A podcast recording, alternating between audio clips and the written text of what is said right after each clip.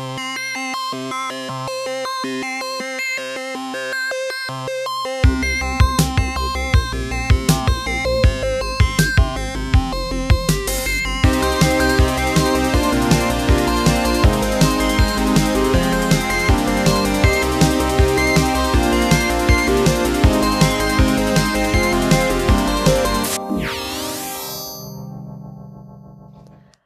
Und herzlich willkommen zu Multicast. Ich bin Laura. Und ich bin Friedrich. Herzlich willkommen zur neunten Folge unseres Podcasts. Wir haben den 2.12., ähm, erster Advent. Äh, frohen ersten Advent allen, die das hören. Das heißt, Ähm, unsere letzte. Aufnahme ist schon ein wenig her. Genau, ähm, das letzte Mal haben wir in Prag aufgenommen, das war ja noch im Sommer. Hat ein bisschen gedauert, bis ich dazu kam, alle Folgen auch zu veröffentlichen.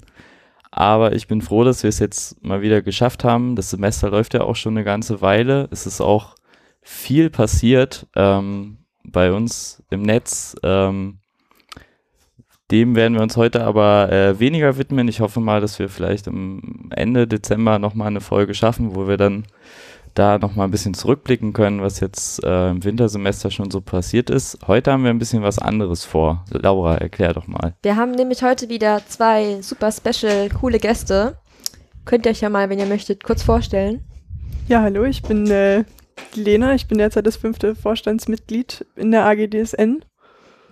Ich bin die Anna, ich bin das sechste Vorstandsmitglied. Genau, also wie man schon hört, ungewohnt bei uns drei Frauen und ein Mann. Und auch darum soll es ein bisschen heute gehen.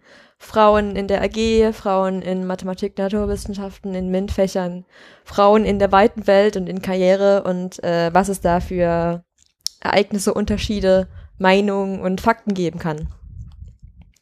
Okay, dann vielleicht nochmal, um alle aufs gleiche Level zu bringen.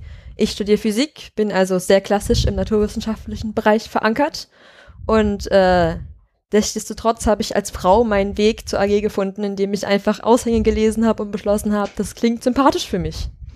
Lena, was machst du so in deiner Hauptzeit und wie bist du zu uns gekommen? Hier in meiner Hauptzeit, ich studiere äh, noch Informatik derzeit im fünften Semester, bin also sehr äh, im Ingenieurbereich ja, aktiv und hab's ja eigentlich über dich dann in die AG geschafft, obwohl ich auch im ersten Semester schon äh, Interesse eigentlich hatte. Aber wie das dann so ist. Dann hast du mich einmal mit zur Sitzung gebracht und äh, dann war ich quasi schon aktiv. Feuer und Flamme. Und bei dir, Anna?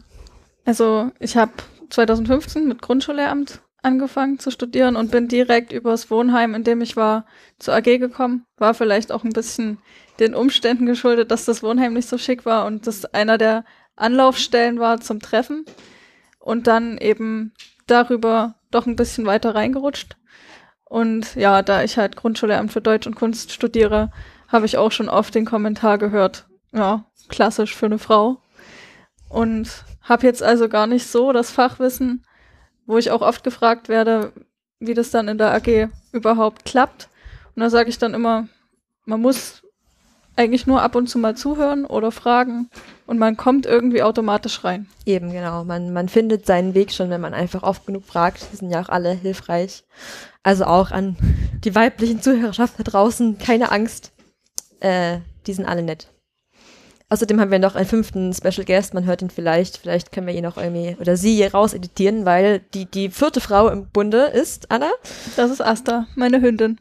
Und die nackt nebenher an einem Knochen, also falls man mal komische Geräusche hört oder ich mal kurz weg bin, das ist er. Okay, haben wir das auch geklärt. So, jetzt äh, studieren Lena und ich ja eher, sagen wir mal, in Anführungszeichen frauenuntypische Bereiche so historisch betrachtet mit Informatik und Physik, während Anna ja schon nahezu klassisch Lehramt macht. So, wie, wie ist denn jetzt in den Studiengängen so der Frauenanteil bei euch?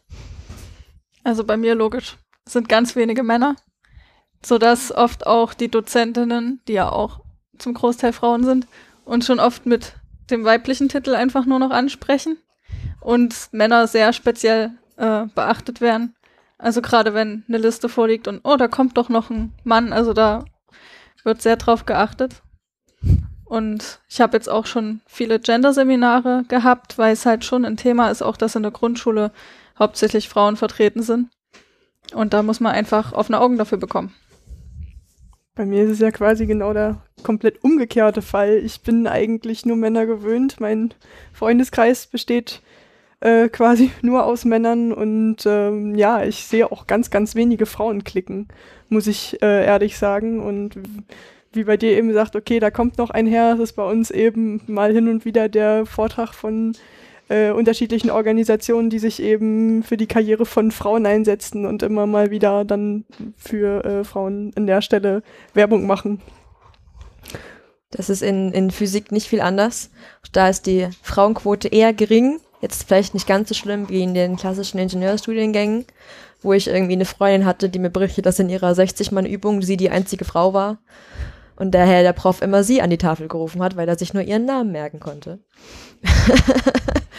Und äh, ist, also in Physik ist es nicht ganz so schlimm mit ungefähr 20 Prozent, aber auch in der Vorlesung sitze ich meistens nur mit äh, männlichen Kommilitonen. Daher ist es aber in der AG auch gar nicht so viel anders. Wir sind ja vielleicht 40, 50 aktive Mitglieder. Also auf dem Papier, glaube ich, gerade 62 Oha. oder sowas. Ja, okay, sagen wir mal, die, die man auch ab und zu sieht, sind vielleicht so 40. Und davon sind äh, wir drei und noch Ada aus deiner Sektion vielleicht noch, also vielleicht vier Frauen, auch schon eher eine geringe Quote. Fällt euch das irgendwie im Alltag auf? Habt ihr da Emotionen zu Meinung? Was heißt Emotionen? Ich glaube, das ist ähm, bei mir ganz einfach eine Gewohnheitssache. Ich habe für mich im Alltag langsam festgestellt, dass wenn ich in einen Kreis von äh, äh, nur Frauen komme, von größeren, die durchaus, äh, na sagen wir mal, auch sehr weibliche Gespräche führt, wie auch immer man das an der Stelle auslegen mag, dass das für mich doch äh, schon dass ich da doch fast manchmal ein bisschen raus bin und äh, merke, okay, ich weiß mich da gar nicht mehr so einzugliedern oder drüber zu reden, weil ich halt oft nur noch so diese, äh, ja, Männergespräche gerade im AG-Umfeld, gerade in meinem Studiumumfeld äh, gewohnt bin, die doch oft auch in technischere oder eben häufig auch in eine sehr, na beim Scherzen, in eine sehr alberne Richtung gehen manchmal. Es ist sehr lustig, ich habe mich dran gewöhnt. Ich will es auch gar nicht anders, aber das fällt mir im Alltag so auf. Wie ist es bei dir, Anna, wenn du ja in der, in der, im Studium mit mehr Frauen konfrontiert bist, aber dann in der AG eher mit männlichem Umfeld? Also ich hatte bisher eh immer hauptsächlich männliche Freunde und mit Frauen immer ein bisschen schwieriger, so dass es mir eigentlich eher in meinem Studiengang schwieriger fällt, also schwerer fällt. Es ist halt auch teilweise einfach anstrengend, die ganzen Klicken und es ist auch wirklich dafür, dass man dann doch eher auf einer unbekannteren Ebene ist, ziemlicher Zickenterror manchmal, so dass das für mich hier wieder normal ist quasi. Aber man muss halt auch dazu sagen, in der Sektion Bosbergstraße sind wir jetzt schon einige mehr Frauen, also sind noch Ada, Natalie und Natalie. Und dadurch kommen auch mehr Frauen zu Besuch oder ja, man spricht halt auch mehr über Frauenthemen. Und generell ist unsere Sektion wahrscheinlich eher weniger technisch begeistert. Also hauptsächlich geht's um das Haus, um die Nutzerbetreuung und dann auch nochmal um die äh, LAN-Dosen. Und äh, ja, am Anfang war das für mich auch blöd, da mitzureden. Eigentlich ging's gar nicht. Und da es aber hauptsächlich Treffen und äh, andere Themen im Vordergrund war, war das dann auch nicht schwer, irgendwann mal zu fragen, was macht ihr eigentlich da noch so? Und äh, dadurch, dass mein Freund, der Alex, dann schon eher sich intensiver mit der AG beschäftigt hat, bin ich dann auch einfach mal mit hingegangen. Ich weiß nicht, ob ich es jetzt alleine vielleicht auch gemacht hätte, zum Team Bus zum Beispiel. Und gerade Team Bus war ein guter Einstieg, weil es halt nicht gerade um die MINT-Themen geht und man doch auch mitreden kann. Klar habe ich mich am Anfang zurückgehalten, aber ist dann auch doch mehr geworden, weil man ja auch in einem Büro arbeitet und da doch mitreden kann. Also quasi, dass dadurch, dass in der Bosbergstraße das Umfeld vielleicht nicht ganz so technisch ist wie in den technischen Teams, war quasi die, die Angst vor der Technik nicht so hoch. Genau. Okay. Und dann, wenn man ab und zu mal dem doch begegnet, dann doch mit Interesse und man bekommt es ja auch freundlich erklärt, wenn man nachfragt. Okay. Wie fühlst du dich so, Friedrich, Hm? in der männlichen Umgebung mit so wenig Frauen? Ähm, hm. Also ich äh, äh, habe da durchaus äh, öfter meine Probleme mit. Ähm, ähm, diese, also man merkt es halt einfach, dass die, dass die Leute dann in eine gewisse äh, vorsozialisierte Verhaltensmuster abdriften, ähm, wenn sie da so äh, unter sich sind. Und das ähm, kann halt gerade in dieser, in dieser Nerdkultur auch sehr, also für mich sehr anstrengende Formen annehmen. Äh, Lena hat das ja schon so ein bisschen angesprochen, dass halt, ähm, dass halt auch quasi, ähm, also ich meine, wir machen das ja hier schon irgendwie schon neben unserem Studium, was ja sowas wie unsere Berufsausbildung vielleicht ist, ähm, schon in unserer Freizeit ähm, beschäftigen wir uns nochmal mit denselben Themen. Und als Hobby haben dann viele Leute auch keine anderen Themen als das nochmal und ähm, dieser, dieser, ähm, also dass, dass, dass da wirklich ähm, zum Teil halt auch wirklich nichts anderes gibt. Ähm, dazu dann noch so immer so ein gewisses äh, Wettbewerbsdenken äh, damit reinspielt und ähm, die Leute sich da auch mal noch mal so ein bisschen übertrumpfen müssen und sowas. Das ist halt wirklich ähm, sowas, das kann schon ziemlich nerven und ähm, ich habe da schon das Gefühl, dass es ähm, deutlich äh, daher auch kommt, wie äh, ja, was halt von der Gesellschaft Männern halt so mit auf den Weg geben wird, gerade in dieser Szene, ähm, wie man sich dazu verhalten hat. Und ähm, man merkt das dann sehr schnell, dass es ähm, einfach komplett aufbricht, wenn zumindest äh, schon mal eine Frau mit im Raum ist.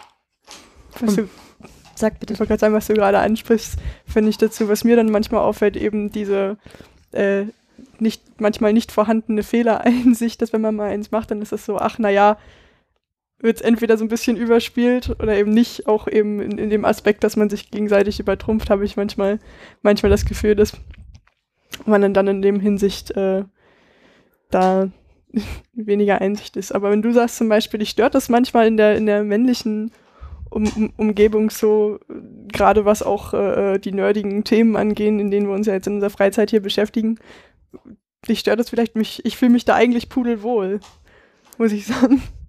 Vielleicht auch, weil ich so gewohnt bin. Das ist, glaube ich, äh, recht interessant, in, also wie welche Persönlichkeiten dann eher so in die äh, stereotypisch unnormalen Bereiche verschlagen werden, dass sich halt dann stereotypisch spricht ja dafür, dass Frauen eher nicht in naturwissenschaftlichen Bereichen sind und äh, es gibt auch eine Studie, die circa eine halbe Million äh, Menschen befragt hat und davon haben 70 Prozent äh, Jungen eher den mathematisch-naturwissenschaftlichen Bereich zugeordnet und Frauen halt eher den musisch-künstlerischen. Das heißt, die Klischees existieren auf jeden Fall und äh, deshalb ist es immer faszinierend, so Persönlichkeiten zu sehen, die sich da den Klischees entgegensträuben. Das ist wahr. Aber natürlich haben wir hier keinen Wahrheitsanspruch. Äh, ich werde auch wahrscheinlich noch einige Statistiken zitieren, aber wenn das jemand nachlesen möchte, wir verlinken sicherlich alle, was ich so gefunden habe, dann in den Show Notes, falls ihr euch da tiefer reinlesen möchtet. Und äh, um auch zurück auf so die, die Unterschiede in, im Studium zurückzukommen, wenn man so die Gesamtzahlen an Erstsemestern vergleicht, werden, wenn man alle weiblichen Erstsemester nimmt, gehen nur 14 Prozent davon in die Mathematik, Naturwissenschaften und Ingenieursbereiche, während von allen männlichen Erstsemestern 39 Prozent in diese Bereiche gehen. Das heißt, es gibt offensichtlich einen großen Unterschied, warum Jungen eher zu naturwissenschaftlichen Themen neigen und Frauen eher zu nicht naturwissenschaftlichen Themen. Woran könnte das liegen? Was glaubt ihr? Was ist so eure Vermutung? Also ich habe mich in der Pädagogik schon öfter damit befasst, dass es halt sehr viel mit der Erziehung zu tun hat, dass das schon im Kindergarten und bei den Eltern beginnt, dass die Eltern natürlich ohne es zu wollen zum Teil und auch wenn sie sich bewusst dagegen sträuben, Rollenbilder vermitteln und ihre Kinder unbewusst in Richtungen drängen. Und bei mir persönlich war es so, meine Mutter hat es versucht zu vermeiden, aber die Erzieherinnen haben es halt knallhart durchgezogen, dadurch, dass sie zum Teil auch noch älter waren und das noch krasser gesehen haben. Und ja, trotzdem hatte ich das Glück, dass ich alles tun konnte, was ein Junge auch getan hätte und habe das natürlich auch ausprobiert. Das gehört halt auch zum Kindsein dazu, dass man beide Geschlechterrollen irgendwie entdeckt. Und ja, das Problem ist, wie gesagt, dass dann oft äh, kommt, nee, du Mädchen, du spielst lieber mit den Puppen, nicht mit den Autos. Und in der Schule ist es dann aber stärker nochmal geworden, Und bei mir war es wirklich Kunst und Deutsch und alles. Da wurde mir gesagt, da habe ich Talent. Und umso mehr wurde der Rest dann vernachlässigt. Und außerdem konnte ich mir auch schon mein ganzes Leben immer mal anhören, Grundschullehramt, wie wäre denn das? Meine Tante ist selber Grundschullehrerin. Man hat es halt auch einfach als angenehm vom Hören und vom Erzählen empfunden. Und ich glaube, dass es halt vielen Frauen so geht, dass die in ihrem Leben sehr oft auf Berufe hingedrängt werden, ohne dass es jetzt jemand sich zum Vorsatz gemacht hat. Das ist einfach so durchflochten und am Ende steht das einfach fest, was man dann wird. Hm, ich finde, da wird häufig dann immer gesagt, okay, ja, Frauen haben dann ja auch eben die Interessen in der Hinsicht, gerade in so, so in sozialen Bereichen wie eben Erzieherin oder Lehrerin, so wie du es eben machst. Aber ich glaube auch, dass da viel, für mich glaube ich, ist auch viel Anerziehung mit dabei, weil die Frau eben schon immer diejenige war äh, im Laufe der Geschichte, im Laufe der Zeit, die eben die Kinder erzogen hat und die Erziehung doch immer noch ein, ja, einfach ein ganz Frauen lastiger Beruf ist, wo mein Sozialkundelehrer zum Beispiel mal gesagt hat, dass man endlich mehr Männer in der Erziehung braucht und gesagt hat, er möchte als Mann nicht immer benachteiligt werden in der, äh, äh in der Erziehungsbranche. Natürlich, es klappt auch genau in die andere Richtung, dass also 70 Prozent von Krankenpflegern sind weiblich, ein großer Anteil von Lehrern, da weiß ich gerade die Prozentzahl leider nicht genau.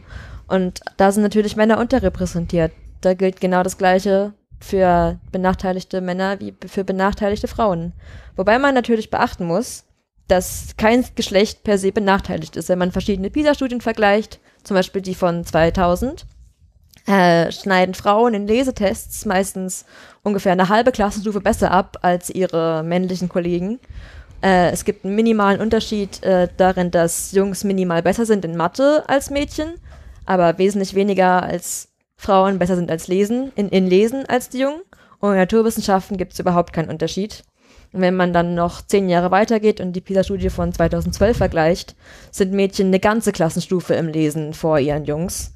In Naturwissenschaften immer noch keine Unterschiede, in Mathe immer noch ein minimaler Vorteil für die Jungen. Das heißt, da zeigen sich eigentlich Vorteile für die Frauen. Deshalb spiegelt sich das dann nicht im Studium wieder. Wenn ich da kurz einhaken dürfe, ich hatte letztens ein ähnliches Gespräch und ähm, da wurde eine Studie zitiert, ähm, wo sich mal Leute angeguckt haben, ähm, dass man, also wo sie quasi nachweisen konnten, dass wenn man Kinder nur oft genug mit diesen, mit diesen äh, Stereotypen konfrontiert, ähm, zum Beispiel direkt vor einem Test halt quasi, ihnen nochmal einredet, dass sie ja jetzt, weil sie ähm, Mädchen sind, nicht so gut rechnen könnten, ähm, dass sie dann auch tatsächlich faktisch äh, schlechter abschneiden und wenn man ihnen vorher irgendwie das halt versucht, diese, diese Stereotypen aufzuheben, dass sie dann ähm, messbar bessere Ergebnisse liefern. Ähm, kannst du das, hast du das auch, äh, das ich auch mit gelesen, aufgetaucht? Dass zum Beispiel eine Frau, die ein Examen in einem Raum macht, in dem sie alleine ist, das Examen besser besteht als in einem Raum mit 100 Männern. Hm allein schon diese, also nicht mal, wenn man es ihr sagt, aber allein schon dieses unterbewusste Ausgesetztsein, so da sind 100 Männer, die mit mir dieses Examen nehmen oder ich bin alleine, beeinflusst schon das, das äh, Verhalten im Test und die Leistungsfähigkeit. Und es geht ja quasi in den, in den Einführungsveranstaltungen los im Studium, dass man in den Vorbereitungskursen dann in den entsprechenden MINT-Fächern als klare Minderheit immer vertreten ist und ich glaube, gerade wenn man sich dann nicht nur die, die Anfängerzahlen anguckt, sondern auch noch Richtung äh, äh, Promotionszahlen, da geht ja, glaube ich, die Schere auch immer noch weiter auf. Das ist wahr. Meint ihr, Frauen trauen sich das vielleicht auch äh, genau wegen solcher Stereotypen auch manchmal nicht zu?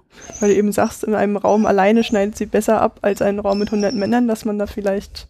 Da gibt es auch verschiedene Statistiken. Zum Beispiel gibt es eine Untersuchung, die sagt, dass ein durchschnittlicher Mann in seiner Klasse äh, sich selbst um 70 Prozent besser schätzt als seine Klassenkameraden, während Frauen sich eher in die untere Hälfte oder ins untere Drittel schätzen, obwohl sie auch durchschnittlich sind und genauso viel können oder nicht können wie der Mann, der sich halt besser schätzt. Das heißt, Männer überschätzen sich eher, während Frauen sich eher unterschätzen. Vielleicht ist es auch dadurch bedingt. Des Weiteren zeigt sich auch, dass das, also ich meine, offensichtlich gibt es ja irgendwie Themen wie Frauenquote und so in Führungspositionen, aber wir sehen ja schon das Problem ist ja schon bei den äh, Studierenden der Fall. Also wo willst du denn Frauen für Frauenpositionen hernehmen, wenn schon Frauen nicht genug, also die Fächer studieren, die du mit denen du sie besetzen willst? Und da zeigt sich, wenn man äh, Männer und Frauen oder Mädchen und Jungen in der Schulzeit schon trennt, wesentlich bessere Ergebnisse. Zum Beispiel gibt es einige geschlechtergetrennte Schulen, bei denen Mädchen am Ende ähnlich, also ähnlich viele Mädchen einen naturwissenschaftlichen Weg einschlagen wie in reinen Männerklassen. Woher könnte das denn kommen? Ich glaube, da sind wir jetzt alle überfragt.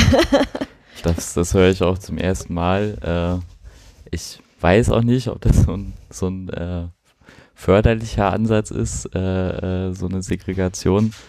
Ähm, keine Ahnung. Tatsächlich gibt es relativ viele Studien dazu, dass auch reine Mädchenschulen generell bessere Abiturergebnisse mhm. erzielen als gemischte Schulen. Und äh, das vermutet man daher, dass weil Mädchen ja nicht solche, nicht so risikobereit sind wie ihre männlichen Kollegen, sich oft, äh, also es gibt eine Tendenz dazu, dass Mädchen in Klassen eher vor ihren, vor den Jungen kapitulieren und dadurch weniger Aufmerksamkeit vom Lehrer bekommen in gemischten Klassen und äh, daher nicht so gute Ergebnisse erzielen. Aber in reinen Mädchenklassen kannst du natürlich vor keinem Jungen kapitulieren und dann ist die Aufmerksamkeit des Lehrers auch nur auf Mädchen fokussiert, sodass da keine Nachteile entstehen können. Das klingt nach so einem klassischen Ausdruck der gesellschaftlichen Machtverteilung quasi, die an all diesen Stellen immer wieder auftritt. Aber ist es nicht erschreckend, dass es schon in der Schulzeit einsetzt?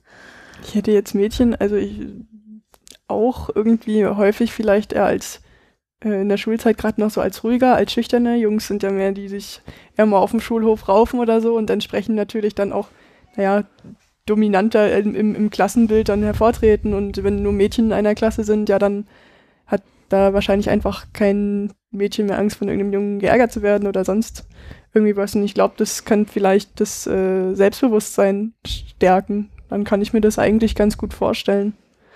Gut, aber wie viel am Ende nun wirklich dran ist, ich weiß es nicht. Außerdem zeigt sich, dass Männer ihre Erfolge eher auf ihre eigenen Stärken legen und ihre Misserfolge eher Glück zuordnen oder Pech zuordnen, während Frauen das äh, generell eher Glück oder Unglück zuordnen. Hast du, also weil wir vorhin ja darüber geredet haben, dass es in der AG so Konkurrenzkampf gibt, ist dir das schon mal aufgefallen, Friedrich? Ja, also vielleicht habe ich mich da vorhin äh, nicht so richtig gut ausgedrückt. Es ist immer ein bisschen schwierig, sowas. Ähm, bei, also mir fällt es immer ein bisschen schwer bei solchen Sachen zwischen halt dem empirischen, anekdotischen Erleben zu trennen und halt den Mechanismen dahinter. Ähm, und also ja, also dieses, was ich vorhin meinte, dass halt ähm, bei manchen ähm, dann wirklich diese totale Fokussierung auf so ein, ein Themengebiet gibt. Das ist, ähm, ist halt auch so eine Sache, die halt einfach ähm, in dem Bereich halt gesellschaftlich so akzeptiert wird. Und ich habe schon das Gefühl, dass es eher irgendwie was halt für, für äh, in dem Bereich was für Männer akzeptableres ist. Ähm, Genau, und deshalb ähm, da diese Konzentration so passiert. Ähm, dieses Konkurrenzding ähm, ist auf jeden Fall auch so eine Sache. Das ist halt einfach, denke ich, gesellschaftlich so drin, dass, ähm, dass es äh, gesellschaftlich akzeptierter ist, dass, dass Männer da offen Konflikte austragen und auch mal ähm, also bis hin zu rücksichtslosem Verhalten in der Öffentlichkeit halt untereinander zeigen ähm, und da halt keine Rücksicht genommen wird irgendwie auf, auf ähm, ähm, unbedingt auf, auf Emotionen oder so ähm, und das einfach akzeptiert wird und dass dann das halt in so einer sehr männerlastigen Domäne halt natürlich dann auch ähm, nochmal besonders betont passiert. Ähm, genau, das ist halt auch, ja genau, und dann in Kombination so mit dem, mit der Betonung auf eigene Erfolge, eigene Errungenschaften, ähm, das, das kann man schon beobachten, denke ich. Und in, vor dem Hintergrund, bei so Männerdomänen, haltet ihr dann Frauenquoten für sinnvoll, auch vor dem Hintergrund, was wir bis jetzt schon erfahren haben, über Unterschiede oder keine Unterschiede zwischen Frauen und Männern? Also Männer, also äh, Quoten in, in welchem Kontext jetzt direkt? Also Na, vor allem dann halt. es muss in- ja überhaupt in- ein in quotierbares Gremium irgendwie sein. in, in, in wie ist es, in, in Aufsichtsräten, Okay. in Führungspositionen, in was das, was halt so diskutiert wird. Also ich hatte ein Gender-Seminar bei der Gleichstellungsbeauftragten von der TU und die meinte auch, dass das mit den Quoten ziemlicher Quatsch ist, weil Frauen sich ja nicht einfach so Berufe auswählen, sondern die haben ja Gründe dafür. Und ich persönlich denke, dass eben ein großer Grund auch immer noch ist, dass man als Frau die Rolle im Haushalt und bei den Kindern übernehmen muss und sich deswegen vielleicht auch bewusst Berufe sucht, in denen es möglich ist, immer mal frei zu haben. Also gerade bei Grundschullehramt ist der Klassiker nachmittags frei, dass man dann die Betreuung für die Kinder machen kann.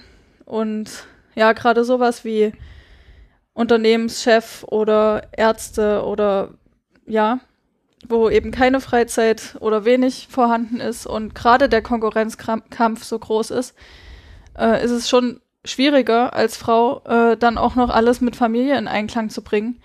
Weswegen, ich glaube, deswegen auch öfter äh, andere Berufe gewählt werden. Und für Männer ist es ja auch schwierig.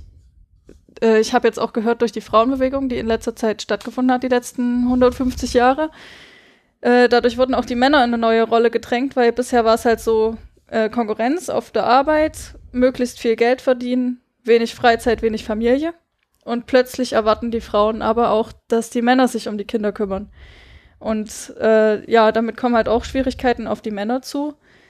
Und es gibt aber auch genug Frauen, die sich verabschieden von diesem alten Rollenbild, die sagen, ich ziehe jetzt meine Karriere durch und nehme da keine Rücksicht und dann vielleicht auch mal die Männer einstecken müssen und sagen müssen, okay, dann passe ich eben auf.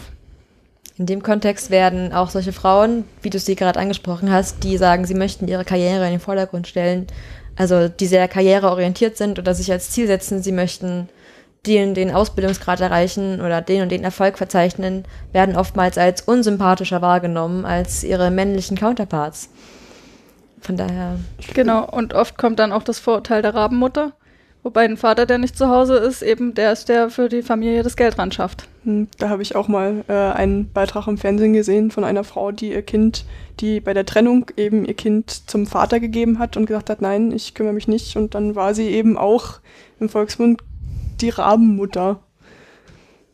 Und hat aber auch gesagt, ich sehe das eigentlich nicht als selbst, mehr als selbstverständlich an, dass die Mutter diejenige ist, die Kinder nimmt. Das kann man fair entscheiden. Und sie hat dann eben, wie normalerweise die Väter das tun, ihr Kind alle zwei Wochen gesehen. Und die Situation war für sie auch gut, wie sie war. Um vielleicht nochmal den Bogen zurückzuschlagen zu der Quotenfrage. Ähm, da habe ich jetzt gerade ein ganz akutes Beispiel. Also ich bin auch zwiegespalten und habe aber gerade ein ganz äh, tagesaktuelles Beispiel, was das auch so ein bisschen illustriert, ähm, die Probleme, glaube ich. Nämlich ähm, waren ja gerade die Hochschulwahlen hier bei uns an der, an der TU Dresden. Ähm, sowohl der, der Studierendenschaft als auch der Universität. Ähm, und ähm, da gibt es auch einen Podcast zu, der auch mit diesem selben Podcast-Equipment hier aufgenommen wurde. Ähm, das das äh, die Wahlpflichtveranstaltung, falls ihr da reinhören möchtet. Ähm, jedenfalls, und ähm, da ist es so, die, die Studierendenschaft kann halt ihre Wahlen auch größtenteils selber regeln im Rahmen des Sächsischen Hochschulfreiheitsgesetzes und ich weiß gar nicht wann, aber irgendwann hat da auch die Studierendenschaft entschieden, ähm, eine Quotierung in die, in die, in, in die Wahlordnung reinzuschreiben. Ähm, und da ist mir dann dieses Jahr nochmal besonders aufgefallen, weil dann Leute ähm, auf mich zukamen und so mich so gefragt haben, ja, wenn ich mich hier als Kandidat aufstellen lassen möchte, dann muss ich hier mein Geschlecht angeben. Was ist denn das für eine quasi antiquierte äh, Kacke hier irgendwie? Jetzt soll ich hier männlich-weiblich eintragen. Was soll das? Wofür brauche ich das so? Und diese Wahlordnung ist aber halt ähm, auf, äh, auf, auf männlich-weiblich geschrieben. Ähm, es gibt halt eine, eine feste Mindestquote für Frauen. Ähm, und die, die Erfüllung von so einer Quote erfordert natürlich, dass die Leute sich äh, überhaupt in, in diese zwei Kategorien einteilen lassen, was heute zum Teil halt gerade am, am Universität halt ähm, schon auf einiges. Befremden stößt. Ähm, ja, ich kenne auch persönlich jetzt ähm, ähm, Leute, wo es halt wirklich dann ein Problem ist. Ähm, genau. Ähm, das ist mal so ein ganz praktisches Problem, was ich mit, äh, mit so Quotenregelungen habe, weil Quoten heißt halt, dass man das irgendwie, ja, die Leute in Kategorien einteilen können muss. Ähm, genau, keine Ahnung, wie lange diese Regelung da noch, noch ähm, überlebt, weil sie funktioniert halt auch einfach sehr schlecht, weil am Ende des Tages ist einfach die, die, der Kandidatenpool an einer, an einer, ähm, bei den Studierendenschaftswahlen doch meistens so klein und die Zusammensetzung ohnehin eher durch so ohnehin gegebene soziale Faktoren bestimmt, wie halt überhaupt die Quote im Studiengang selbst, ähm, dass, dass da eigentlich wenig damit erreicht wird an der Stelle. Also Informatik ähm, Fachschaft oder so ist da ein gutes Beispiel. Da lassen sich ohnehin, glaube ich, ja, es standen ohnehin nur drei Frauen zur Wahl. Ähm, und die ähm, kommen dann so oder so rein und da hilft die Quote nichts mehr irgendwie hochzuziehen. Leider Gottes. Ähm, genau. Andererseits ähm, bin ich persönlich äh, ein großer Freund von äh, einfach Repräsentanz. Also ich halte das für ähm, immer für förderlich, dass es einfach ähm, Rollenvorbilder gibt, an denen Menschen sich orientieren können. Ich halte es halt für wichtig, dass Menschen sehen, dass in so einem Vorstand Aufsichtsrat von irgendwas in der Bundesregierung, bestes Beispiel aktuell eigentlich, dass da halt nicht nur äh, alte Männer sitzen müssen.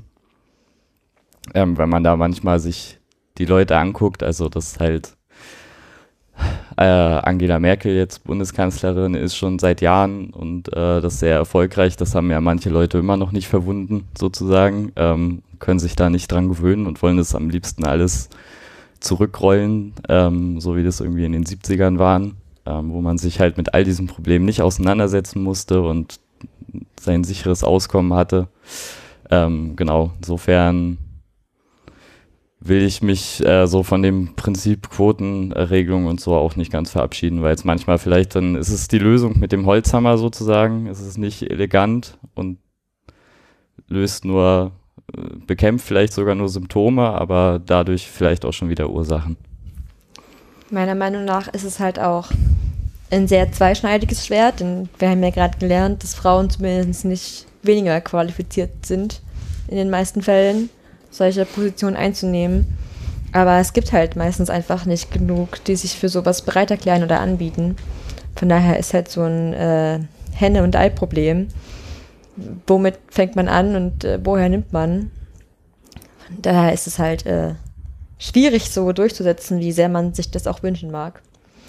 Dazu kommt halt auch, dass statistisch gesehen äh, Frauen eher von Frauen befördert werden und Männer eher von Männern befördert werden. Das heißt, in Berufen, die historisch sehr männlich dominiert sind oder sehr weiblich dominiert sind, wird dann durch die Beförderung auch eher das gleiche Geschlecht wieder an Führungspositionen gesetzt.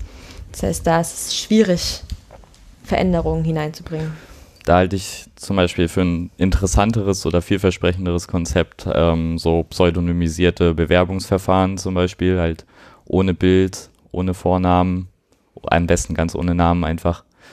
Ähm, ist ja alles irrelevant für einen Einstellungsprozess. Und ja. da spielen so viele Stereotypen mit. Die Leute sehen irgendwie einen ausländisch klingenden Nachnamen oder so und sofort macht's Klick im, im Hirn das, so funktionieren Menschen leider einfach. Ähm, da finde ich, sollte man einfach die, die Menschen vor sich selbst schützen. Inzwischen haben wir die Möglichkeiten, denke ich, einfach technisch ähm, sowas umzusetzen. An sowas, ja, arbeiten wir hier quasi ja auch ein Stück weit mit, ähm, wo es geht. Ähm, genau, und dann kann man das, denke ich, da eher was erreichen. Ja, also wir haben jetzt festgestellt, Frauenquote Vor- und Nachteil.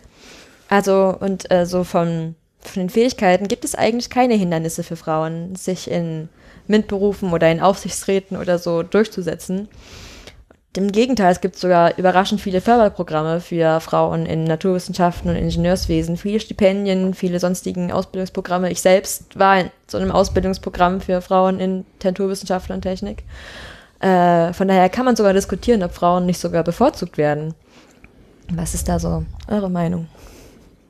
Ich hätte da ein ganz witziges Beispiel von einem Kumpel, der an der Uni Cottbus ist. Der ist dort Dozent. Und der hat nach einem Kurs für Führungspersonen gesucht, hat aber nur einen gefunden, Führungsleitung äh, für Frauen. Und hat dann eben dort angefragt, ob er mitmachen kann und wurde dann abgelehnt. Und da hat er dann gesagt, warum sind das andere Inhalte?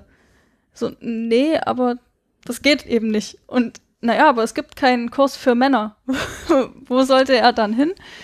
Und er hat jetzt vor, sich mit der Gleichstellungsbeauftragten deswegen mal zu unterhalten. Also es gibt auch die andere Variante. Ich frage mich dann im Umkehrschluss eigentlich, ähm, ist es so, dass man das nur für Frauen anbietet, weil man Männern diese Führungsfähigkeiten schon partout zutraut oder in, als in die Wiege gelegt ansieht?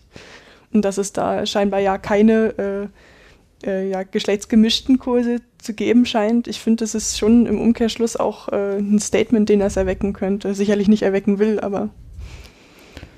Vielleicht war auch einfach nur kein Geld da und da gab es einen Gleichstellungsfördertopf. Also ich würde da jetzt mal noch keine Intention unbedingt unterstellen, sowas. Dafür sind so universitäre Abläufe viel zu chaotisch im, im ähm, Zweifelsfall, als dass man da ähm, um das mit den Geldern auch zu bestätigen. Es gibt einfach aktuell überraschend viele große Firmen, die Gelder dafür locker machen, mehr Mädchen oder mehr Frauen zu sich zu holen. Es gibt irgendwie Girls Days, es gibt sonstige Förderprogramme für Mädchen, wie zum Beispiel Protechnikal in Hamburg, wo ich war. Also es gibt einfach gerade relativ viel Geld dafür, Frauen auszubilden und Frauen dafür fähig zu machen, weil man halt das Gefühl hat, Männer haben wir schon genug die müssen wir nicht mehr locken, was natürlich irgendwie diskriminierend ist, weil natürlich die Männer nicht die Möglichkeiten haben, sich überall so gut umzuschauen wie die Frauen. Ja gut, aber die, die faktische Realität sieht ja einfach so aus, dass es, äh, dass es äh, mehr, mehr als genug Männer halt schaffen in diesen Karrierewegen und äh, also ich quasi jetzt mal als Betroffener sozusagen, ich äh, leide da nicht drunter. Ich sehe das nicht äh, wirklich als Problem. Und auch wenn mir andere Männer von sowas erzählen, dann höre ich eigentlich immer nur Mimimi. Ah, das ist doch auch wieder. Ist einfach nur die, die gesellschaftlichen Realitäten an der Stelle verkennen. Ja, aber das ist doch dann auch wieder diskriminierend. Nur weil sich ein Mann diskriminiert fühlt, ist seine Meinung, weil er sich diskriminiert fühlt, weniger wert, wie wenn sich eine Frau diskriminiert fühlt. Ist das dann nicht auch wieder diskriminierend? Nee, nee, das habe ich nicht gesagt. In die, in da wollen wir jetzt, glaube ich, auch nicht reinsteigen. Ähm,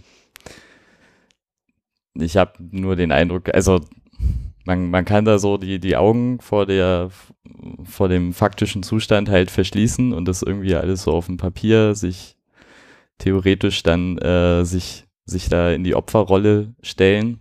Das ist ja auch beliebter Sport. Ähm, aber keine Ahnung. Also für mich persönlich, ähm, ich habe damit kein Problem, kann ich einfach nur sagen. Okay. Ich finde diese Förderprogramme eigentlich äh, zum, also je nachdem, äh, was genau sie fördern, eigentlich richtig und wichtig, weil wir haben zu Anfang ja drüber geredet, dass sich Frauen äh, tendenziell eher für soziale Berufe entscheiden und dass man vielleicht auch aus historischen Gründen, dass man äh, jetzt erstmal wirklich dafür Werbung macht, äh, Frauen zu zeigen, hey, komm, probiert das doch mal aus, vielleicht gefällt euch das ja eigentlich. Weil es machen, Männer machen es ja scheinbar noch ausreichend, dass man sie, wie du sagtest, vielleicht nicht mehr, mehr Locken braucht. Nichtsdestotrotz Frauen an der Stelle zu bevorzugen oder einen Job vielleicht zu bekommen oder überhaupt irgendeine Position zu bekommen, weil man eine Frau ist, da fühlt man sich vielleicht auch schon wieder fast ein Stück degradiert. Ja. Also natürlich habe ich jetzt versucht, möglichst zu provozieren, offensichtlich. Äh, ich bin ja Nutznießerin von solchen Programmen. Äh, aber also natürlich kann man auch wieder diskutieren, da dass Frauen natürlich andere Denkstrukturen in Unternehmen bringen, was natürlich vorteilhaft ist. Gemischte Teams bringen nachweislich bessere Erfolge als homogen, also geschlechtlich homogene Teams. Von daher ist es natürlich auch im Interesse von Firmen, das zu erreichen. Und äh, dieser sogenannte Mere Exposure Effekt, das heißt allein schon, dass man davon hört, dass viele Frauen gefördert werden, dass viele Frauen in MINT gehen, zeigt Ergebnisse. Also ich möchte jetzt nicht die Wirksamkeit und Sinnvollheit von solchen Förderprogrammen abschätzen, aber ich wollte mal ein bisschen hm. Kritik in den Raum stellen. ich denke halt, dass es auch wichtig ist, jetzt nach so langer Zeit Frauenbewegung, dass es auch eine Männerbewegung gibt. Klar lässt sich darüber streiten, ob Männer da wirklich rumzuheulen haben, sage ich jetzt mal so drastisch. Aber es wäre ja auch möglich, da Förderprogramme anzubieten in die andere Richtung, eben in die Sozialwissenschaften. Problem ist, denke ich, halt die Anerkanntheit der Berufe, dass eben äh, alles, was Richtung MINT geht, mehr anerkannt ist zum Teil als Sozialwissenschaften und es de demzufolge eher eine Degradierung wäre, dass man das Denken vielleicht auch ein bisschen wegbekommt, diese Rangordnung der Berufe. Das ist natürlich auch oft mit Gehältern gekoppelt. Soziale Berufe äh, haben ich weiß nicht, historisch oder aus sonst irgendwelchen Gründen oft wesentlich niedrigere Gehälter als Ingenieursberufe, auch wegen Nachfrage und Angebot. Und äh, wenn man aber vergleicht, zum Beispiel Graduierte von, sag mal, einer Ingenieursschule, egal ob männlich oder weiblich, erreichen sie sogar nach der Graduation ungefähr das gleiche Gehalt. Aber am Ende der Geburtsjahre beträgt der Unterschied im Gehalt über 50 Prozent. Weil Frauen nun mal Kinder bekommen. Das kann man biologisch nicht ändern. Aber warum ist denn das Gehalt trotzdem so viel niedriger? Nur weil man vielleicht zwei, drei Jahre weg war, um ein Kind zu bekommen. Mm, na, das Problem ist ja bei solchen Sachen oft, dass ähm, das, also das meiste Geld verdient man ja in der Regel kurz vor der Rente. Ähm, das heißt, man muss nicht, man muss nicht die Jahre betrachten, die man akut fehlt, vielleicht irgendwie mit Anfang 30 oder so, sondern einem fehlen ja dann quasi die die drei Jahre kurz vor der Rente und das ist das Geld, was man quasi weniger verdient. Das ist, so kenne ich das zumindest und das haut dann halt richtig rein. Ja, also ja, das Ende der Gebärfähigkeit ist ja auch eher so Ende 40, dann ist man ja, also nicht mehr kurz vor der Rente heutzutage, aber schon eher im, im Führungsposition. Es ist eigentlich egal, wann, wann diese Verzögerung ja. eintritt. Ist, also das ist einfach der, der Verdienstausfall an der Stelle. Plus natürlich die verminderten Karrierechancen. Das ist einfach, ist ja einfach gesellschaftliche Realität, dass man da ähm, zurückgestellt wird. Okay. Dann haben wir, glaube ich, das Thema ganz gut abgeschlossen. Jetzt habe ich noch verschiedene andere tiefergehende Bereiche, wo wir uns vertiefen möchten. Zum Beispiel, oder können, wenn wir, also wenn ihr noch mit mir reden möchtet. Zum Beispiel, jetzt haben wir gesagt, das Bild verändert sich. Wir haben mehr Frauen in MINT-Berufen als vielleicht vor 100 Jahren. Also vor 100 Jahren gab es noch gar keine Frauen irgendwo, aber vor 50 Jahren. Ähm, also hat sich ja offensichtlich das Generationenbild geändert. Lena, du hast da, glaube ich, ein bisschen recherchiert.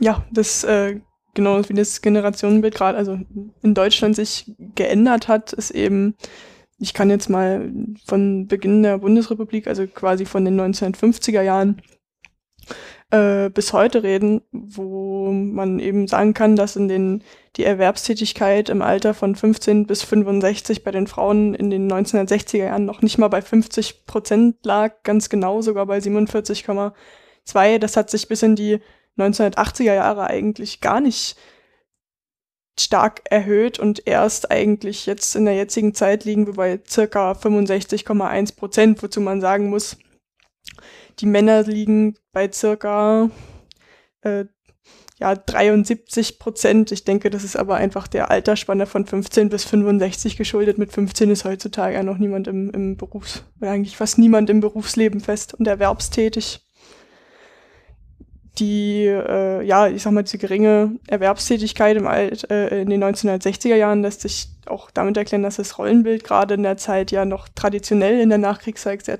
sehr, sehr stark traditionell geprägt war. Die Frau bekommt eben die Kinder, erzieht die Kinder und der Mann verdient das Geld.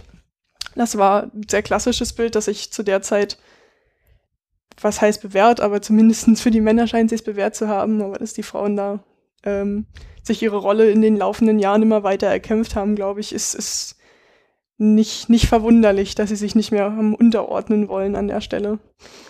Ganz interessant ist, glaube ich, auch, wenn man dann eben noch die Zahlen legt, wie lange denn eine Schulausbildung dauert, weil vor einig, also 50 Jahren oder so war die Schulausbildung natürlich sowohl bei Männern als auch bei Weiblein eher kurz, so sechs, sieben Jahre. Während heute tatsächlich das durchschnittliche Schulalter bei fast, also die durchschnittliche Schulzeit bei fast zwölf Jahren liegt und Frauen durchschnittlich auch länger in die Schule gehen als Jungen. Das heißt, auch das tut vielleicht auf die Bewerbstätigkeit oder die Zeit, wie man Geld erwirbt, Einfluss nehmen, dass Frauen mehr Zeit in ihre Ausbildung investieren. Okay, Lena, ich wollte dich jetzt nicht in deinem Flow unterbrechen, Nein, sondern noch mehr, mehr, mehr Fakten adden. Ähm, ich habe mir da an der Stelle mal das Beispiel der Politikerin rausgesucht, die, in dem ich in einem Artikel eben gelesen habe, dass man die, ähm, die Anerkennung in den Medien von Politikerinnen eben sehr schön in Phasen eintrennen kann, wo man in der Nachkriegszeit halt eben so eine Nichtbeachtung und Geringschätzung hatte und dann eher im, im Gegensatz dazu das Lob der guten Mutter in der Politik eben groß stilisiert hat. Das heißt, dass die Frau, also dass der Politik halt einfach eine Männerdomäne war, also auch einfach als, als männlich ange, angenommen wurde, was sich ähm, ja auch in den 1970er Jahren dann nicht weiter groß verändert hatte, beziehungsweise gab es halt eine anhaltende Trivialisierung in der Hinsicht und dass das Bild sich erst in Richtung der 80er Jahre überhaupt geändert hat, als eine neue Generation von Politikerinnen, dass Leute, Frauen so langsam mh, eben sich ihren Weg erkämpft haben, aber die Medien eben das, ja, dass da ein breites Spektrum gab, eben von Anerkennung bis hin zu Spott darüber. Und die symbolische Akzeptanz eigentlich dann erst in den 90er Jahren kommt, wozu man heute, ähm, ja, das ist jetzt sicherlich eine gewagte These, sagt heute, sagt, okay, die Frauen mit Macht werden geschont. Ich weiß nicht, wie seht ihr das jetzt? Findet, empfindet ihr das so? Man, das, der Artikel sagte ganz klar, okay, ähm, die Macht von Frauen ist eben nur erträglich, wenn ihnen ihre Weiblichkeit quasi abgesprochen wird. Und selbst wenn die Frauen versuchen, äh, das nicht zu thematisieren, sondern einfach ihren Job zu machen, unabhängig vom Geschlecht, dass es halt doch wieder aufgegriffen wird und nicht möglich ist und sie trotzdem wieder, wieder eben in ihre, in ihr Geschlecht ein bisschen reingedrückt werden. Also ich kann jetzt irgendwie nur so sagen, wenn ich so auf das deutsche Politikerinnenbild schaue, fallen mir irgendwie nicht sehr viele Politikerinnen ein, die irgendwie mit ihrer Weiblichkeit glänzen. Eher im Gegenteil, ich glaube, Merkel wird sehr viel äh, karik karik karikatiert, dass sie halt eben das nicht ist, sondern halt eher die Powerfrau, die halt zwar oft irgendwie als, als Mutter betitelt wird, aber nicht wegen ihrer Weiblichkeit, sondern wegen ihrer, ihrer Handlungsweise. Was ist so eure Meinung, Friedrich Hanna? Ja, also ich hatte jetzt ein Seminar Kinder und Politik und da ging es darum, wie man Kinder und Politik am besten neutral nahebringt. Und dabei ist man eben auch drauf gekommen, dass Frauen oder Mädchen sich halt weniger dafür zu interessieren scheinen und generell aber Kindern erst spät von Politik erzählt wird. Also die hören im Radio mit und kriegen mit, da ist irgendwas, aber das ist eigentlich das wichtigste Alter, um dann wirklich Anschluss zu finden. Und dann wird immer gesagt, nee, das ist nur für Erwachsene. Und ja, später ist es dann halt hart, sich das wieder zu erkämpfen. Und ich glaube, dass als Frau, ich weiß nicht, woher das kommt, das ist bestimmt wieder auch, äh, was man so gehört hat, von wegen, du musst das nicht wissen, dass man sich dann auch freiwillig äh, schwer überwinden kann, sich dafür äh, zu interessieren. Ich muss sagen, ich versuche seit Ewigkeiten mal wenigstens Nachrichten zu hören oder zu lesen und ich krieg's einfach nicht auf die Reihe, weil es früher mich nicht interessiert hat und ich das Interesse jetzt schwer entwickeln kann. Während natürlich viele äh, meiner Kumpels sich über alles Aktuelle, alles Mögliche unterhalten und da auch politisch den Durchblick haben. Und vielleicht auch daher kommt, dass eben Frauen schwerer Anschluss finden, zum Teil. Ja, also ich finde, der, der Kreis schließt sich da gerade ganz schön, weil ich habe ja vorhin schon Angela Merkel als gutes Beispiel für so Repräsentanz gebracht und das ist halt auch sowas, dass, dass man da halt so eine öffentliche Figur hat, die halt zeigt, dass, dass ähm, Frauen da genauso was bewegen können und dass, dass Politik auch was ist, was, was jeden angeht sozusagen. Ähm, aber was, was du quasi diese These aufgestellt hattest, dass, dass ähm, dass, ja genau, dass, dies, dass diese, diese Macht nur erträglich wird, wenn, wenn man äh, ihr dann das, das Frausein ab, abspricht. Ähm, In den Medien. In den Medien ist das den Medien quasi den- erträglich ist. ja gut, aber, aber so, Aber auch, ich glaube, generell ist das Ja. ganz gut zu beobachten. das, ähm, das denke ich, kann man, kann man äh, schön ein, ein Stück weit formulieren. Also wie ich vorhin schon gesagt habe, also auch dieser dieser äh, extreme Hass auf diese, ähm, man kann ja schon fast nicht mehr Person sagen, ist ja eigentlich dann in dem Moment eher eine Figur. Ähm, Merkel aus einigen äh, äh, Lagern ähm, kann man, denke ich, nicht, auch nicht losgelöst davon, davon sehen. ähm, dass sie halt eine Frau ist, was einigen Menschen halt nach wie vor überhaupt nicht äh, in den Kram geht. Genau, also da würde ich schon ein Stück weit mitgehen. Okay. Äh, auch in dem, in dem Kontext Deutschland gegen die Welt, äh, wenn man sich mal so Statistiken anschaut, um, auch wieder im Kontext MINT, äh, wenn man Scientific Papers, also die, die wissenschaftlichen Veröffentlichungen, die halt ein Wissenschaftler in seiner Karriere tätigt, sich anschaut und dann die Autorenschaften vergleicht, äh, sind in Deutschland tatsächlich nur 30 Prozent der Autoren von wissenschaftlichen Papern weiblich, während aber in so eigentlich unvorhergesehenen Ländern wie Serbien und Rumänien der Anteil bei 53 Prozent liegt. Was können denn, was machen diese Länder besser vielleicht oder anders als wir hier in Deutschland? Woher kommt das? Ist es historisch bedingt? Wie, wie kann das zustande kommen?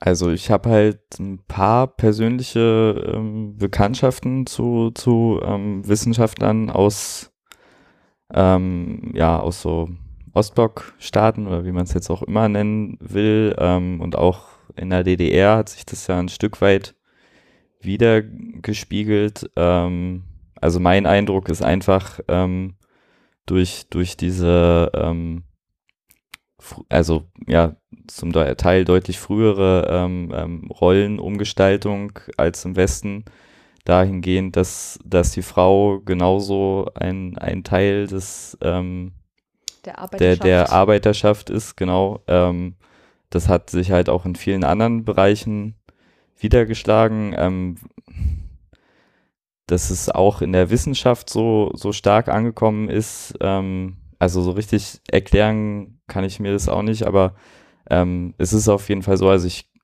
ähm, kenne kenn, ähm, da persönlich halt ähm, Erzählungen, dass halt wirklich ähm, äh, zum Teil die, die MINT-Fächer ähm, da schon in den, in den, wann muss es gewesen sein, 70er, 80ern ähm, überwiegend mit Frauen besetzt waren. Ähm, auch die Informatik war ja mal deutlich äh, äh, weiblicher besetzt als heute. Also man sagt es immer so, irgendwie historisch, aber tatsächlich war das ja noch gar nicht unbedingt immer so.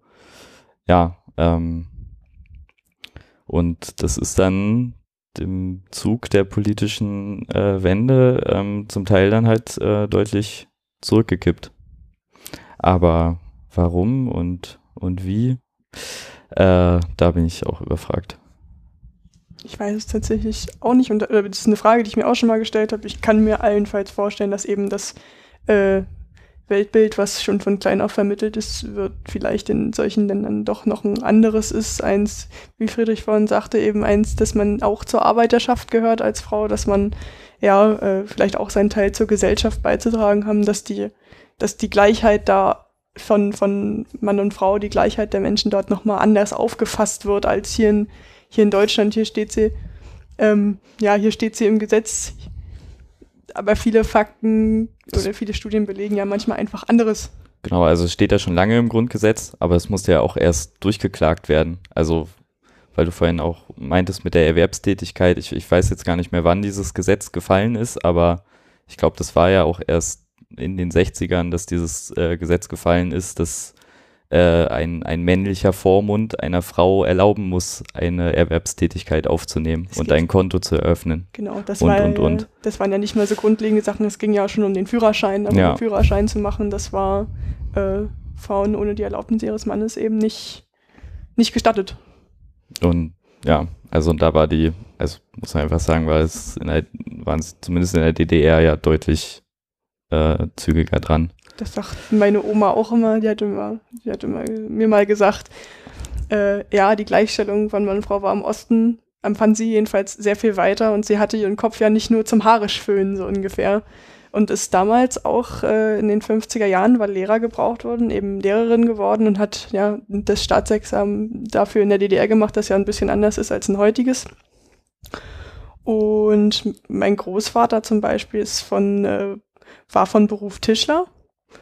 Ja, da hat meine Großmutter zum Beispiel auch die, die höhere Laufbahn eingeschlagen, aber beide Ja. eben einen sehr wichtigen Beruf gehabt. Ne? Und durchaus gleichberechtigt auch gewesen in der Zeit. Ja.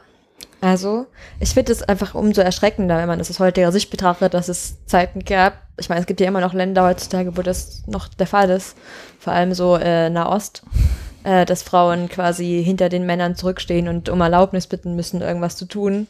Umso mehr in dem Kontext, dass sich meistens im Alltag überhaupt keinen Unterschied macht zwischen Mann und Frau. Dass es mir mehr oder weniger relativ egal ist, ob ich jetzt mit einem Mann oder mit einer Frau rede oder über einen Mann oder über eine Frau oder ob ich jetzt irgendwie in meiner, in meinen Anreden oder in meinen Beschreibungen das korrekte Geschlecht angebe oder meistens sage ich halt immer derjenige als statt diejenige, weil es halt mehr in meiner Gewohnheit ist.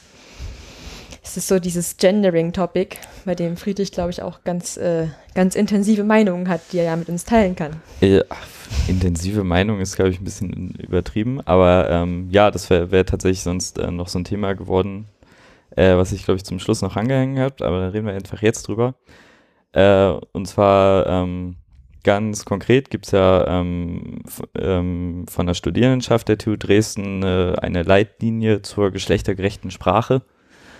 Ähm, und ich habe dann äh, vor kurzem mich mal während einer langweiligen Vorlesung hingesetzt, ähm, bin einfach all unsere Website-Texte durchgegangen ähm, und habe die, naja, relativ, also so ein bisschen war auch ein bisschen Absicht, mit, mit einem Holzhammer halt auf diese Leitlinie äh, umgeprügelt.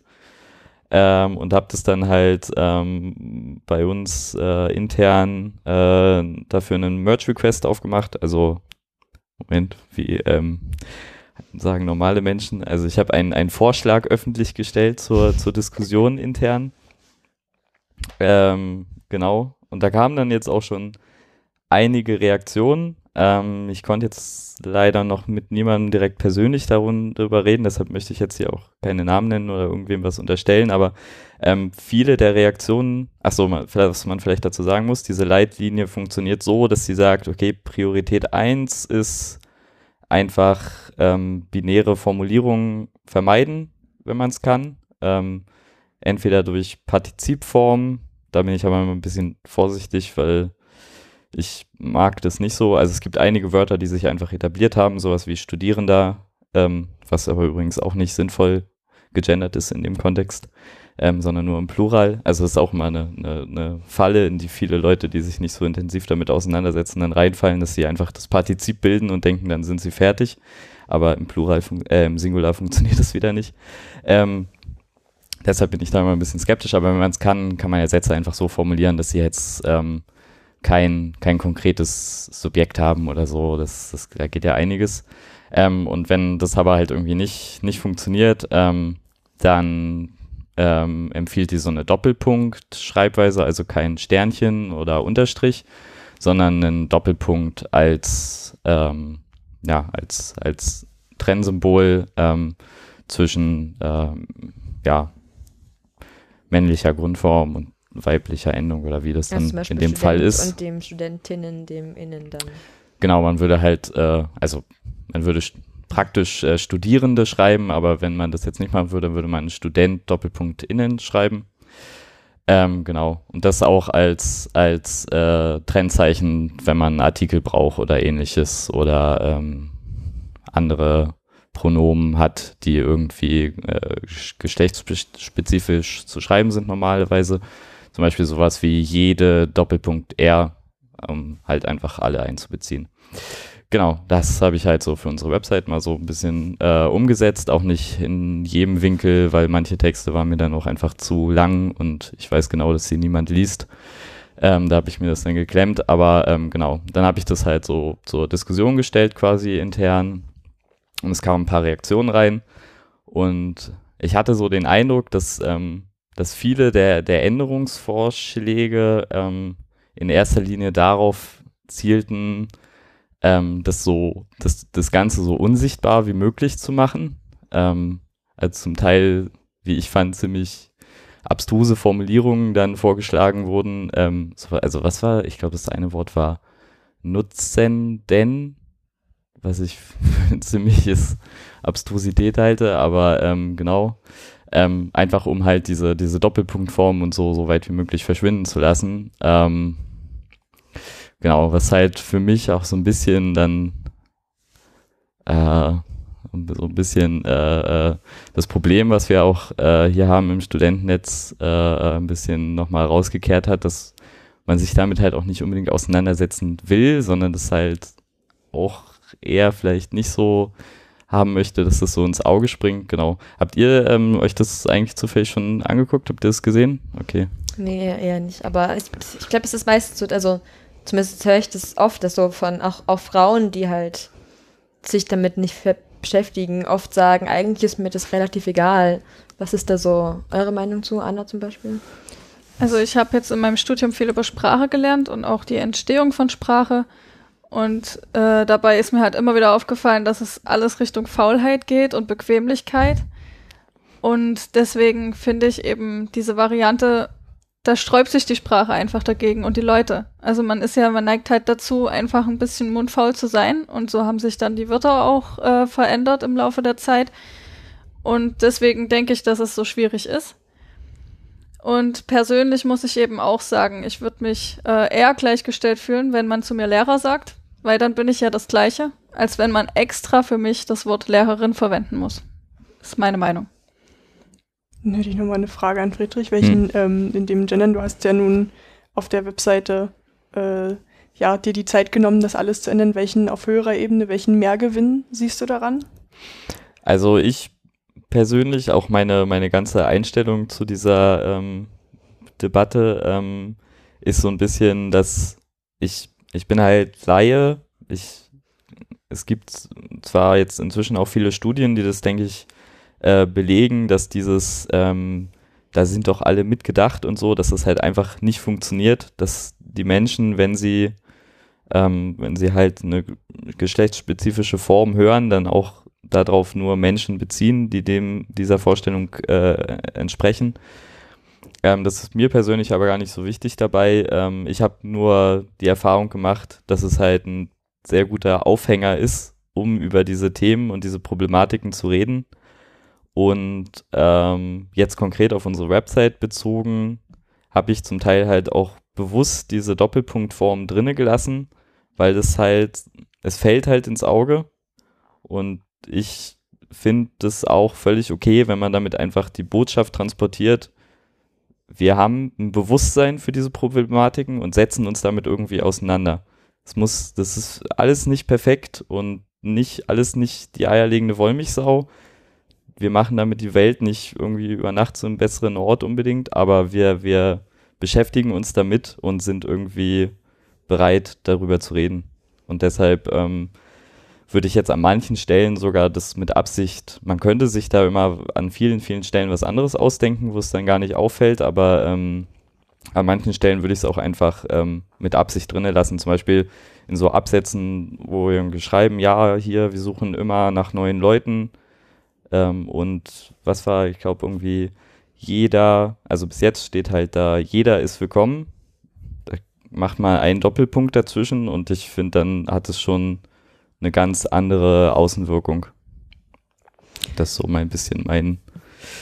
Und ich, das war jetzt auch erstmal ähm, natürlich auch ein bisschen provokant so gemacht, ähm, weil ja, ich wollte es halt auch mal wieder als, als Gelegenheit nutzen, dass wir ähm, im Studentennetz drüber reden und drüber nachdenken, wie wir kommunizieren mit den Mitgliedern, ähm, wie einfach, ja, dass dass wir da die Augen aufhalten. Ähm, ich meine, Geschlecht ist jetzt nur ein, ein Spannungsfeld, das uns da irgendwie, wo wir ähm, die Augen aufhalten müssen. Ähm, ansonsten haben wir auch ganz viele so interkulturelle Baustellen immer wieder. Ähm, mein Lieblingsbeispiel dafür ist, äh, ist das, das Namensfeld auf unserem, auf unserem Mitgliedschaftsantrag. Ähm, früher hatten wir da halt Vorname, Nachname, so wie man das halt in Deutschland gewohnt ist. Aber das funktioniert halt in einer, in einer globalisierten Welt einfach überhaupt nicht. Diese Konzepte, die sich Programmierer da auch gerne ausdenken, was man für reguläre Ausdrücke dann auf, auf Namen werfen könnte, wie die formatiert zu sein haben, mit was für Zeichen die anfangen und enden und hast du nicht gesehen, alles Unfug funktioniert in der echten Welt nicht. Da sind so viele äh, kulturelle äh, Prägungen mit drin, die man irgendwie mitnimmt für sich und die aber vielleicht gar nicht woanders zutreffen. Genau. Also ähm, ja, das war halt einfach so ein. Ich wollte es mal wieder so aufgreifen, als, als ähm, um darüber zu reden. Aber zum Beispiel, wenn man jetzt sagt, beim Namensfeld am besten einfach, keine Ahnung, also wenn man es weglassen könnte, am besten weglassen, weil es vielleicht, oder weil halt die, die, die Attribute, die man Namen zuordnet, nicht gültig sind für alle Fälle, die eintreten können. Stellt sich ja die Frage, ob es dann nicht auch, also ob es dann nicht in dem Zuge, könnte man ja auch wieder streiten, dass es vielleicht auch angenehmer wäre, einfach alle Unterschiede auch bei Geschlechtern zu, also zu ignorieren. Zum Beispiel mir wäre es auch angenehmer, wenn einfach unabhängig davon, ob welches Geschlecht er hat oder sich identifiziert oder wie er sich selbst fühlt, einfach überhaupt keine Unterschiede mehr gemacht werden, nur weil wir bei der Geburt halt irgendwie so oder so nach unseren Geschlechtsorganen eingeteilt werden. Okay. Habt ihr noch Dinge, die ihr mit mir bereden möchtet oder mit uns bereden möchtet? Äh, um den Kreis nochmal zu, zu schließen zu dem, was du vorhin gesagt hast, ähm, dass du der Meinung bist, dass es eben immerhin schon mal Aufmerksamkeit erregt, eben zu gendern. Ähm, in dem Punkt gehe ich da auch mit dir mit. Nur frage ich mich manchmal, ob vielleicht über das Ziel hinausgeschossen wird, weil man ja zum Beispiel auch angefangen hat, jetzt an der Deutschlandhymne zu gendern. Da gab es ja auch mal Unternehmungen. Und äh, dass das Aufmerksam machen das eine ist, aber dann vielleicht die Motivation in Richtung äh, Tatendrang übergehen sollte und äh, dass man dann nicht, ich empfinde es als übers Ziel hinausgeschossen, dass zum Beispiel eine Hymne gegendert wird, denn das ist ein historisches Lied. Vor allem, also, weil die deutsche Hymne genug andere Probleme hat, die, die äh, vielleicht signifikanter sind als das Gendering. Korrekt. Ja, Whataboutismus kann man ja auch mal schnell betreiben in diesem ja. Gebiet, aber das stimmt. Das ist sicherlich, also man sollte sicherlich nicht äh, übermäßig viel Energie auf diesem einen Aspekt verbringen. Also gerade wenn ich mir das auch hier, ähm, ja, also gerade wenn ich mir das auch in der IT und so anschaue, ähm, da gibt es halt wesentlich gravierendere ähm, Stellen, an denen man da die Augen offen halten muss. Aber ja, ähm, ich finde es jetzt halt für so ein paar Dokumente, wie wir sie pflegen, irgendwie auf unserer Website, ist das alles nicht so ein Akt, ähm, da mal hier und da irgendwie einen Satz neu zu formulieren und ein paar Doppelpunkte einzufügen. Also da und wir müssen unsere Dokumente eh die ganze Zeit überarbeiten und einfach ähm, immer, wenn man wenn man was im Editor aufmacht, dann ändert man halt gerade das in dem Satz, den man neu schreibt, äh, auch hin und dann ist das ja nicht, nicht, nicht so, ein, so eine Zeitsenke. Vor allem ist es noch eine viel weniger Zeitsenke, wenn man es einfach von Anfang an gleich versucht. Und das sowieso, ja. Dann reduziert sich die Zeit, die man dafür braucht, noch viel mehr. Ja, ja und was ja, um da vielleicht noch ein bisschen die Verbindung zu schaffen, also was du meintest, dass dir am liebsten wäre, wenn das alles gar nicht beachtet wird und so. Und da sehe ich aber auch gerade hier bei uns beim Studentennetz das das, das Spannungsfeld, dass man halt als, als Informatiker, als Programmierer ähm, kodifiziert man ja an vielen Stellen einfach ähm, auch sein, sein Bild der Gesellschaft. Also man legt halt irgendwie eine Datenbank ein an und dann gibt es da drin eine, eine Spalte für Geschlecht und dann ist schon ganz entscheidet da irgendein Programmierer ja schon mal, welche Werte da irgendwie gültig sind in diesen, in diesen Einträgen das sind halt so die, die, die Stellen, äh, an denen es dann noch, noch viel kritischer wird. Und ähm, ja, ich habe mich da letztens zum Beispiel auch gefragt, warum es eigentlich überhaupt noch so in, in Meldeverzeichnissen und so überhaupt noch äh, diese Eintragungen gibt. Aber da hat man natürlich auch einfach das Problem, dass die ganze rechtlichen äh, Rahmen, so wie das mit der Quotenregelung, was ich vorhin erzählt habe aus der Wahlordnung, ähm, ähm, da natürlich auch alle noch nicht so weit sind. Ähm, da ist auch überall noch viel zu tun.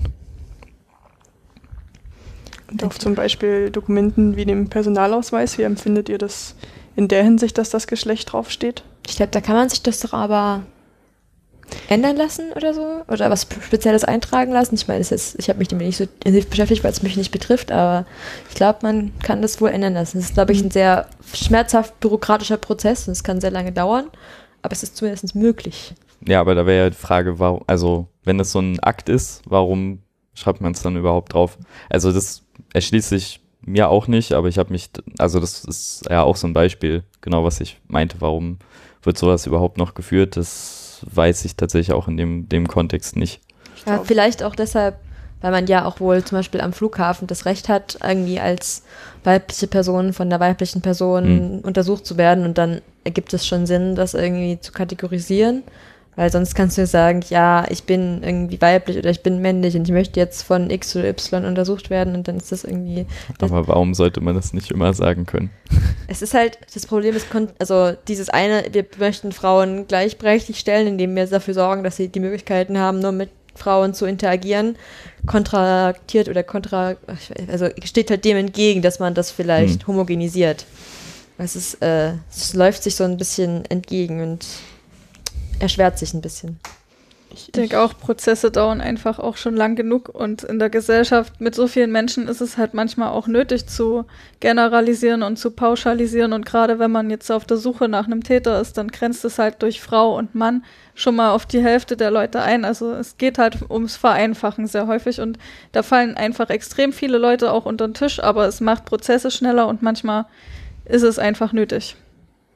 ich glaube einfach, dass das Geschlecht dann auf dem Personalausweis auch ein gewisser, äh, also zur Identifikation einfach wichtig war. Nur leben wir heute halt in einer Zeit, in der das unter Umständen, ja, ob die Grenzen von männlich und weiblich doch schon mal sehr stark versch verschwimmen und das gar nicht mehr so eindeutig eben ist. Also im Großteil sicherlich, äh, im Großteil der Leute reicht sicherlich zu identifizieren, nicht mal bei allen. Und ich glaube, je weiter die Zeit davor schreitet, desto, desto sinnloser wird vielleicht auch das Geschlecht auf dem, auf dem Personalausweis oder desto nichtssagender, sagen wir es mal so. Okay, dann habe ich das Gefühl, dass wir, glaube ich, das Thema ganz gut abgeschlagen haben. Oder gibt es noch Anmerkungen, Themenwünsche, die ihr besprechen möchtet? Ich würde vielleicht nur noch sagen, dass ich den Gedanken von Friedrich einfach darauf aufmerksam zu machen sehr gut finde und äh, habe jetzt auch einen ganz anderen Blick auf die Gender-Seminare in meinem Studiengang. Also klar, es nervt einen irgendwann, gerade wenn es zu viel wird, aber es hilft immerhin so weit, dass man im alltäglichen Handeln einfach ab und zu mal ein Aufploppen im Kopf hat. Oh, da war was, einfach dran denken. Und vielleicht wäre das auch ganz gut, dass alle Menschen mal so ein Gender-Seminar bekommen, auch nicht nur die sozialen Berufe, damit einfach das Denken sich ein bisschen verändert und man vielleicht ein bisschen öfter und länger überlegt, bevor man handelt. Ja, diese Sachen können ja sehr konkrete Auswirkungen haben im Zweifelsfall. Also ich, so das krasseste, was ich so kenne, ist halt, dass einfach, dass einfach in, in einer, in einer, ähm, in einer äh, Medizin, ähm, es, es, es sterben halt einfach mehr Frauen als Männer in einer medizinischen Behandlung, weil die medizinische Forschung halt so krass äh, äh, männlich geprägt war lange Zeit und der Default immer der männliche Körper war ähm, und es deshalb da immer noch äh, Defizite gibt. Und es kann halt, ähm, genau, also es wirkt vielleicht immer alles ein bisschen, bisschen abstrakt und was bringt es jetzt wirklich, aber manchmal hat es dann halt doch sehr, sehr klare Auswirkungen.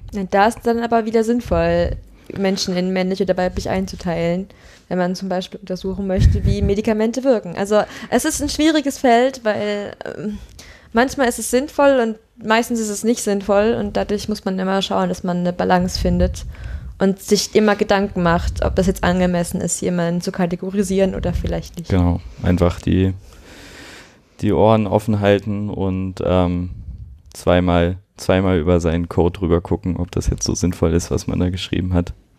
Das ist, das ist, was ich mir hoffe, dass, dass es hier auch ein bisschen ankommt. Genau. Okay, dann äh, würde ich mal unseren zwei Ehrengästen heute danken, dass sie sich mit uns diesem Thema gewidmet haben. Ich würde mich auch freuen, oder ich glaube, wir würden uns beide freuen, wenn vielleicht mal ein bisschen mehr Diskussion oder Feedback zu dieser Folge kommt, weil sie ja vielleicht doch ein bisschen kontroverser ist als das, was wir sonst machen. Das auf jeden Fall, ja. Und äh, wie gesagt, wir versuchen möglichst viele Quellen zu verlinken und äh, bei Fragen könnt ihr auch gerne zurückkommen oder wenn ihr mal irgendwie Themen habt, über die ihr mit uns diskutieren möchtet, sind wir natürlich auch wahrscheinlich sehr offen dafür. Ja, oder einfach ganz konkrete Verbesserungsvorschläge für unsere Website, für unsere Dokumente, ähm, was wir besser machen können, sagt es uns. Alles klar, dann bis zum nächsten Mal. Bis zum nächsten Mal, ciao.